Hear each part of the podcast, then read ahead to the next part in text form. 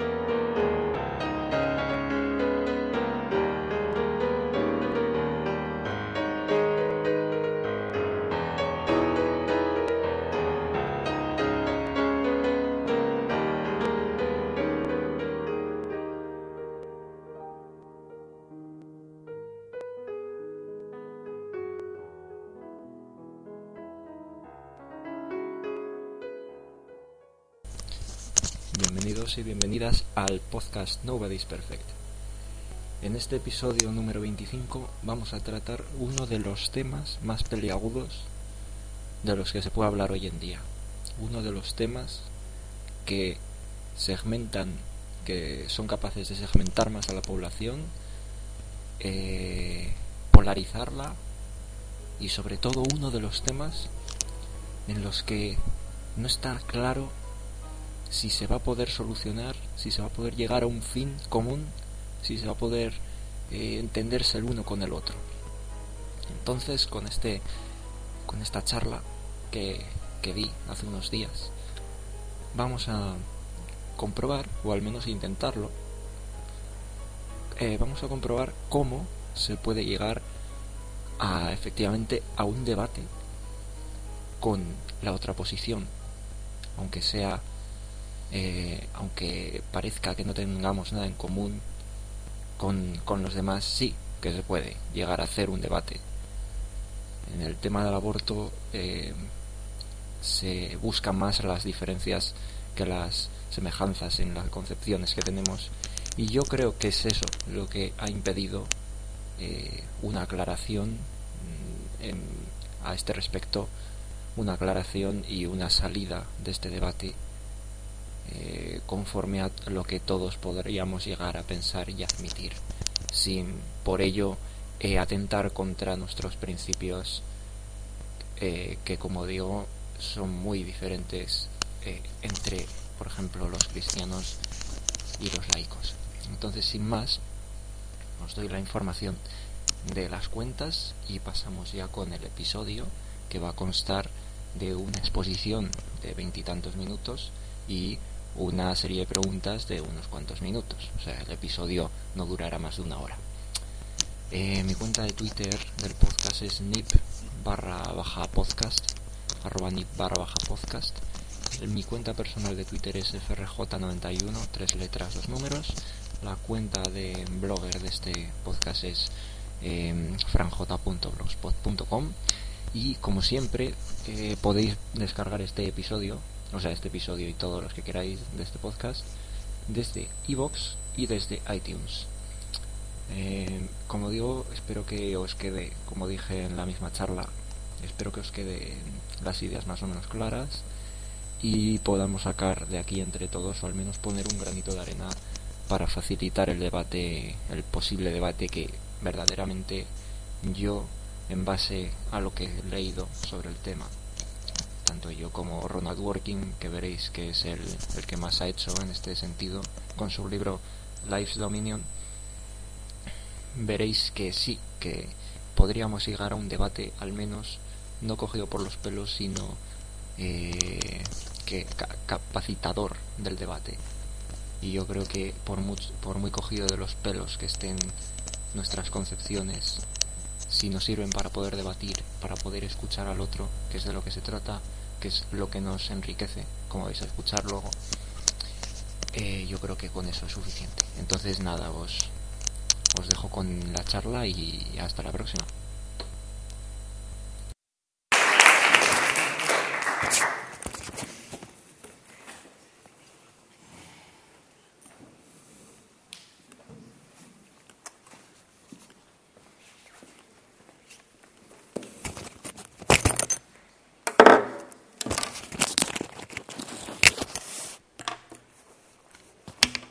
Bueno, pues me llamo Francisco Ribeira y, os voy a hablar del aborto, que ya ha hecho Filipo una pequeña aproximación y digo yo, a ver si va a hablar justo de lo que yo me, yo me había preparado. Pero bueno, mi trabajo en concreto eh, se refiere al debate sobre el aborto.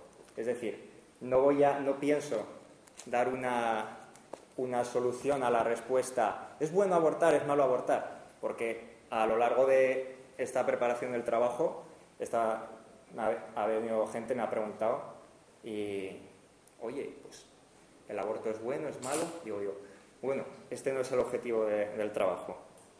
Entonces, como el, objetivo, y quiero que quede claro, por si acaso luego hay preguntas al respecto, eh, es como poder debatir eso con, yo qué sé, yo tengo una, yo cualquiera tiene una visión católica desde el cristianismo, ¿cómo puedo debatir yo, si soy cristiano, con una persona atea que no tiene las mismas concepciones del ser humano, que no, piensa igual sobre términos, yo qué sé, sobre, sobre qué es un asesinato, sobre, como voy a hablar luego de qué es la dignidad, la condición humana, o lo que ha dicho él, la sacralidad de la vida, el valor inherente de una persona, que según los cristianos pues ya sabemos más o menos todos por dónde van. Como él ha hecho el inciso, bueno, ha abierto un poco el camino de lo que planteaba Ronald Working en El dominio de la vida, en el segundo capítulo que trata, o en el primero, eh, no sé, em, habla del aborto y, entonces se, pregunta, se plantea este, este problema. Es decir, ¿cómo eh, si yo estoy en una posición, ¿cómo puedo debatir con el otro? Aunque parezca que no tenemos nada en común porque no nos olvidemos que lo que tiene que hacer la filosofía no es simplemente, no sé, ojo simplemente, no es decir esto es bueno, esto es malo, esto sirve para siempre y esto con, todos los asuntos. Y la concepción de la justicia ha sido igual eh, a lo largo de estos 20 últimos siglos, ni el concepto de dignidad o de qué es una persona eh, eh, ha sido invariable. Entonces, el tratamiento que le voy a dar a la charla, y más o menos lo que yo quiero con esta charla es que os queden varias ideas a todos y a todas, eh, y con esas ideas, cuando os digan, ¿y tú qué piensas sobre el aborto? Digáis, ojo, ojo, espera, vamos a dejar primero claro qué, concepción tenemos tú y yo de, esto, de este mismo asunto, porque obviamente hablamos todos el castellano, el italiano también, eh, pero eh, hay, aunque hablemos el mismo idioma, hay cosas que no entendemos todos por igual. Como decía Nietzsche, mm, es definible todo aquello que tiene historia. Es decir, eh, si nosotros queremos definir lo que es dignidad humana, eh, vamos a tener que atender a la historia de la dignidad humana. ¿Qué ha sido dignidad humana? ¿Qué ha significado la dignidad humana a lo largo, desde Platón, con, los, mm, los sofistas y que es ahora? Em, como el tema del aborto es peliagudo, es decir, ahora vamos a hablar de un tema que no, no es como la justicia, no es como la libertad, porque quizá cuando hablamos de justicia y libertad todos nos ponemos a una distancia considerable del problema, ¿no? Entonces, ojo, el aborto es algo que como mujeres os puede afectar y como hombres, eh, maridos o, novios de esas mujeres, también nos afecta directamente. Entonces, claro, es un tema eh, que como todos los temas relacionados con la bioética nos pueden, están muy de actualidad y, los, y en cuanto salgamos a la calle vamos a encontrar a alguien que nos, que nos pueda preguntar sobre el tema. Pero, eh, como ha dicho él, o no sé si lo has dicho, pero la cuestión tecnológica, ¿no? Podemos, podemos hablar, eh, podemos hablar de democracia, por ejemplo, ¿no? ¿Qué es democracia? Pues democracia es ir a votar cada cuatro años. Ojo, eso no es democracia. Eso es qué hacemos para que la democracia sea efectiva. La democracia, eh, pues sería toda la concepción del, que nos ha hablado Platón, por ejemplo, de la democracia, que es, mucho peor que la aristocracia, y ahora mismo la democracia es lo que tenemos que hacer real. ¿no? Em, pero, como digo, eh, eh, la cuestión del aborto no se debería plantear con su cuestión, con su vertiente tecnológica, sino, es decir, a esto a lo que me refiero es que no podemos atender a los descubrimientos científicos relacionados con la biología, con la ginecología. ¿Por qué?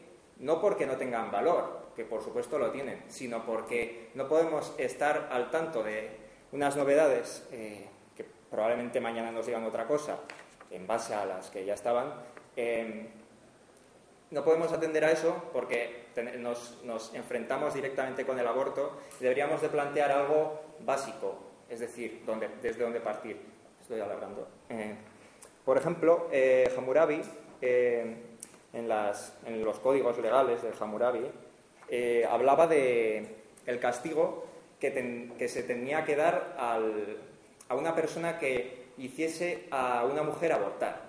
Y claro, la cuestión era totalmente tecnológica en este, hablando en estos términos, porque decía, bueno, pues tiene que ser azotado 20 veces. Claro, pues ahora igual no tendría que ser azotado, sino metido en la cárcel o... Claro, eso son cosas que no podemos atender. O Aristóteles, por ejemplo, que decía, además esto es curioso, porque a las mujeres, claro, hacía la, distinción, cuando el alma va, eh, entra en el, en el feto, en cuántos días a partir de la, de la fecundación, eh, ¿cuándo, entra el alma? Claro, decía, el alma en, un hombre entra a los 30 días, el alma en una mujer entra a los 40 días. No sé yo bien qué desajuste veía Aristóteles cuando, nos contaba esta, cosa. Em, luego he escuchado por ahí que los científicos, eh, eh, la concepción de la persona que tienen los científicos es que rota por los cromosomas que tenemos. En cuanto el feto, o el nasciturus, digámoslo latinamente, em, tiene ya 46 cromosomas, em, eh, ya se le puede considerar una persona, pero claro, eh, eso podríamos no verlo de esta manera, que es como voy a intentar yo eh, poder debatirlo. Entonces, podríamos ver que es una, sería totalmente imposible y además una estupidez intentar eh, debatir sobre el aborto referidos a la cuestión tecnológica. De hecho, si habláis con, vamos a decirlo, cura, os dirá, ah, no, es que los médicos consideran ya una persona a, a, un, ser que tenga, a un individuo que tenga 46 cromosomas. Entonces, habría que pararle los pies y decirle, bueno, ojo, igual tú me estás hablando en esos términos para que yo vea que hay algo de, medicina en lo que me dices, que hay algo científico, pero quizá por debajo metas tú otras mm, artimañas, que son las mismas que puede meter una persona no, católica o no cristiana. Eh, bueno, luego veríamos eh, la distinción entre los cristianos y no cristianos en términos como la dignidad y como la condición humana. Entonces, bueno, la dignidad, eh, a bote pronto, una persona digna que es una persona que se merece cierto respeto, que ya ha conseguido cierto eh, ha conseguido objetivos en su vida y se merece todo el respeto y quizá no tenga la misma dignidad de un niño que una persona de 40 años ya con su puesto de trabajo. Ojo, hay mucha gente que lo piensa así. Entonces esto de pronto es lo que se nos viene a la cabeza. Pero decía Platón que la dignidad era lo que nos hacía sujetos autónomos y responsables. Entonces, la dignidad para Platón es algo que nos hace sujetos autónomos, eh, pues quizá para otra persona católica piense que la dignidad viene, pues efectivamente, de la, eh, de la concepción que tienen de sí mismos. Es decir, yo soy hecho a imagen y semejanza de Dios. Eso es lo que me hace digno. Entonces, si, planteamos la concepción de Platón en contraposición a la cristiana, eh, vamos a ver que a pesar de que el cristianismo tenga todo lo platónico que queráis, no se pueden llegar a un, entendimiento. Entonces, habría que plantear también qué es esto de la dignidad, puesto que muchas personas que están tanto a favor como en contra del aborto atienden a ella. La condición humana, decía Julián Marías, un filósofo del siglo XX, eh, lo decía en un libro que se titula Sobre el cristianismo, que os recomiendo. Em, decía que una persona era una innovación de realidad. Eh, y eso era su condición la condición de una persona era que ella misma era una innovación de realidad, es decir, que ninguna persona después tendría, digámoslo como atendiendo a los cromosomas o a la genética, ninguna persona tendría los mismos genes exactamente que, que, una a lo largo de la historia antes de ella ni después. Digamos que sería única una innovación. Y eh, luego tenemos concepciones como Feuerbach, que somos seres infinitos y que por eso buscamos a Dios y que le damos totalmente una vuelta a la concepción de Dios para aclararnos a nosotros nuestra condición. Por eso hay tantas condiciones, digámoslo así. Humanos solo estamos nosotros, pero hay tantas condiciones referidas a la raza humana, al género humano, que, claro, habría también que llegar a un acuerdo en esto. Eh, eh, eh, bueno. Luego, el, libro de Ronald Dworkin, El dominio de la vida, lo, que hacen, lo, que, lo, que, plantea es esta imposibilidad de dialogar. Entonces, si, no podemos dialogar con, el, con otra persona que no piensa igual que nosotros, ¿qué hacemos? ¿Nos vamos a quedar en debates continuos y constantes durante siglos y siglos, como se debatía sobre la Trinidad hace, cinco siglos? ¿Nos vamos a quedar dándole vueltas a lo mismo? Eh, pues dice Ronald Dworkin que no, que podemos, que podemos llegar a un punto común de entendimiento. Bueno, voy a escribir algo en la pizarra. Eh, como ha dicho Filipo, hay dos ramas de la bioética, o dos ramas que se han hecho después de, eh, de la concepción católica. Una es la católica o cristiana y otra es la laica, digámoslo. Em, entonces, eh, vemos dos, dos vertientes, una vertiente que está en contra y una que está a favor. Podría ser que la que está en contra sea solamente cristiana. Pues no, también hemos visto que Hammurabi obviamente no era cristiano y, ya estaba regulando, legislando sobre el aborto. Y también podemos ver a Platón, obviamente, o Aristóteles, que ya estaba hablando de, del aborto o de cuestiones relativas al aborto. Entonces, eh, los que están en contra y los que están a favor, ¿no? a favor. Esto, si, os, si, se os puede quedar este esquema en la cabeza, podréis llegar a debatir con una persona y decirle, bueno, como no, como no sigas este esquema, yo no puedo debatir contigo. O sea, que sirva de algo al menos. Eh, entonces, los que están en contra, como veis, he hecho dos rayas. ¿Por qué? Pues porque para Ronald Working eh, hay dos objeciones referidas al aborto. Tenemos una objeción de carácter derivado y una objeción de carácter autónomo. ¿Y qué es eso? Pues la objeción de carácter derivado está, em, está eh, sentada sobre la base de que todo ser tiene derecho a la vida. Claro, el derecho no viene ya dado, sino que lo creamos nosotros, legislamos sobre el derecho a la vida, por eso antes no se permitía el aborto, ahora en algunos países, y que la responsabilidad de ese gobierno en cuestión del aborto es de carácter eh, derivado. Es decir, yo tengo que legislar sobre el aborto como si fuese legislar sobre los coches a qué velocidad tienen que ir por la, por la autopista. Eh, entonces, bueno.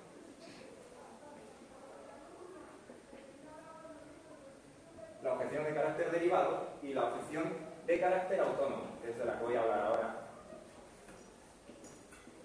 y que probablemente en esta esté el, como dice Ronald Working, la solución a este debate, o al menos no una solución, sino un planteamiento de este debate. ¿Cómo podemos plantear un debate en el que podamos hablar con los que no nos queremos ni ver pintados?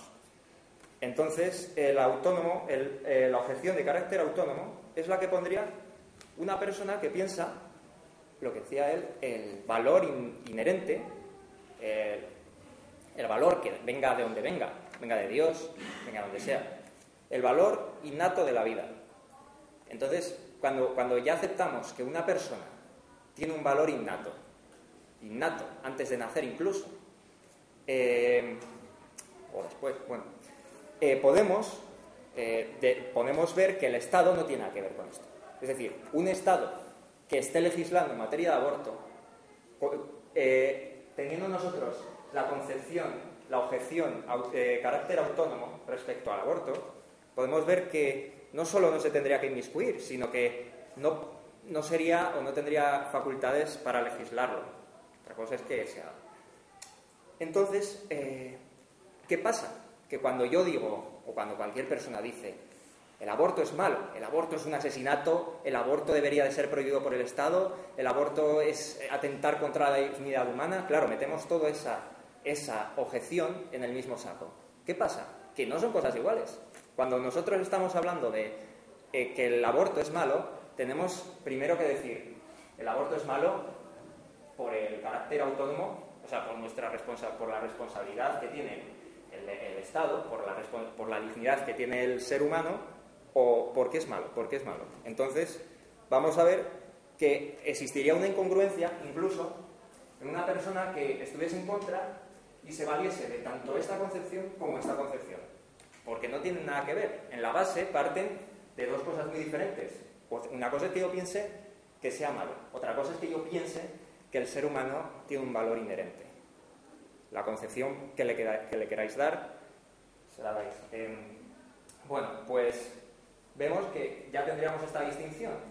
Lo mejor de esto, porque bueno, diréis, bueno, ¿y esto qué tiene de interesante? Lo mejor de esto es que los que están a favor pueden estar a favor eh, porque planteando que la mujer tiene toda la libertad de hacer lo que quiera, no me vengas tú con tus argumentos católicos o cristianos, porque me dan igual, porque no les voy a prestar atención, pero también, y, esto es a lo, que se refería Ronald Working con la sacralidad de la vida, es que todos tenemos, al menos, eh, le quitamos todos los rasgos católicos, cristianos que queramos al término sacralidad, todos tenemos eh, tenemos una cierta santidad. Es decir, que por ser humanos ya, tenemos, ya estamos elevados a una categoría. Y probablemente, quizás sea aventurarme demasiado, todos los que estamos aquí pensamos que por ser humanos tenemos al menos eh, algo especial o que nos hace diferentes a, un animal, por ejemplo. Entonces, lo que, de lo que habla Ronald Working, lo dice de esta manera, podría decir de otra manera, es que la santidad, esta concepción de santidad los que están a favor del aborto también la pueden tener. Entonces, eh, cuando una persona que ya piensa que el ser humano tiene un valor inherente, tiene valor en sí mismo, venga de donde venga, cuando se encuentra con otra persona, persona que de hecho piensa lo mismo, y os he intentado decir que más o menos quizá todos lleguéis a pensar que el ser humano tiene valor inherente, aunque no seáis cristianos. Cuando una persona se encuentra con otra persona que habla, que habla en los mismos términos, ya, ya pueden llegar a un entendimiento. Y ahí está el debate, y ahí puede comenzar el debate. Incluso, incluso, se podría decir que la mujer tiene todo derecho a abortar manteniendo esta tesis. Aunque, obviamente, no es una objeción, sino yo tengo una concepción de carácter autónomo. Incluso diciendo, yo tengo concepción de, de que el, el, feto, el ser humano, es inherentemente, eh, tiene un valor inherente, inherentemente valioso. Eh, me refiero, se puede pensar así e incluso llevarlo a tal extremo y afirmar que la mujer tendría derecho a abortar, aun pensando esto, porque también la mujer es una persona, tiene valor inherente. Entonces, cuando llegamos aquí, claro, ya nos podemos poner a debatir. Ojo, estamos aquí Estamos aquí, los dos. Estoy yo aquí y tú aquí. Obviamente, si yo estoy en una esquina y tú estás en la otra, la discusión se polariza y no tiene nada que ver. Lo que, o sea, no estamos hablando en el mismo idioma, lo que decía antes, ¿de acuerdo? Em, por eso, lo que me gustaría que se quedara en que, eh, de esta exposición es que sí que podemos llegar a debatir con una persona sobre el aborto.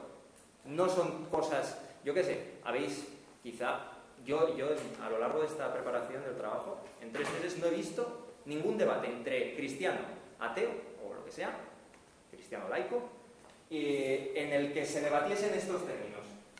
Es más, había un batiburrillo. Se pasaba el, católico, o sea, el ateo de aquí a aquí, se pasaba el cristiano de un lado a otro. Entonces es lo que, a lo que me refiero. Y el punto final que le, que le doy a este trabajo y el que le he dado en la monografía es que sí podemos debatir sobre el aborto, pero siempre y cuando tengamos todos la misma concepción del ser humano, sepamos todos qué objeciones, todos los que estamos en contra, qué, objeciones ponemos al, aborto, al hecho de abortar, y una vez y entonces ya podremos debatir. En, esta, en este trabajo ni, ni o sea, que voy a ser yo más que working.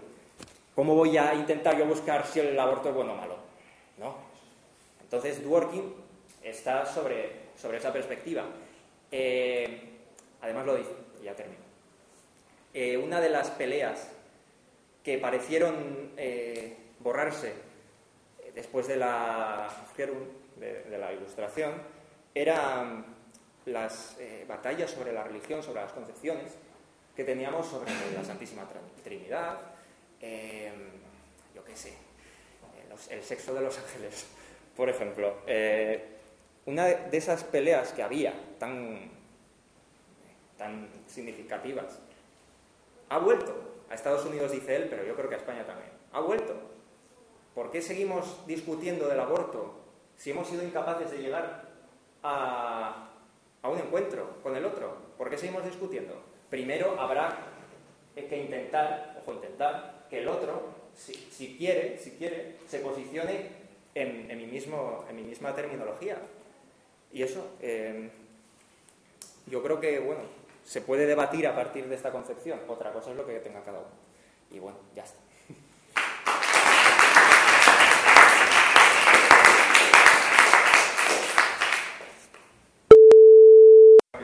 Hombre, eh, lo que dice Dworkin, pero Dworkin habla de esto tras un desarrollo que ha hecho él antes.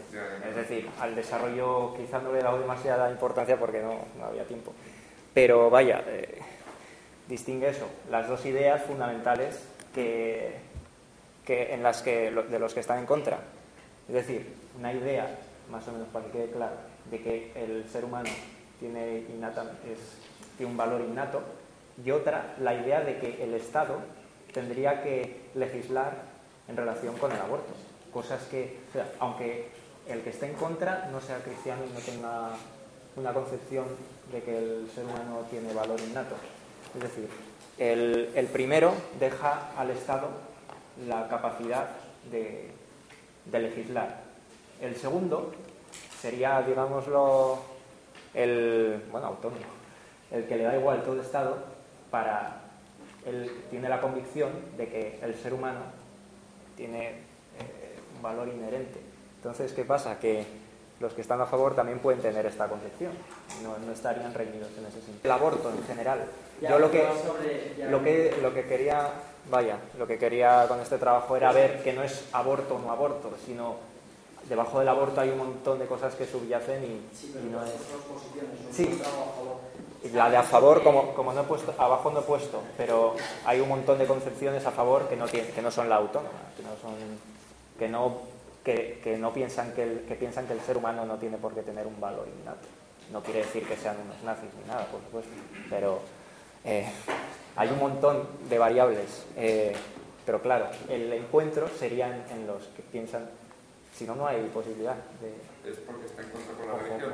Lo que no tienen los que están a favor eh, los que están a favor, para eh, eh, teniendo la concepción autónoma de que el feto tiene valor, no están negando la mayor, no están negando que el aborto sea malo, o sea, no están diciendo que el aborto sea malo, es decir, ellos pueden pensar que el aborto en ciertos casos o siempre es bueno, pues se debería posibilitar, pero otra cosa es que, a ver, me refiero, en la concepción de, que es eh, valioso innatamente, eh, no, no, tiene por qué estar reñida con, estar, con permitir el, el, aborto. Sí, hombre, he intentado polarizar el ámbito. Hay gente que enseguida dice el aborto, pues vale, lo admito. Y se aborta. El título es Aproximaciones al debate. Es decir, ¿cómo nos podemos aproximar al debate? Lo que me estáis planteando es, esa, la solución al debate, más o menos.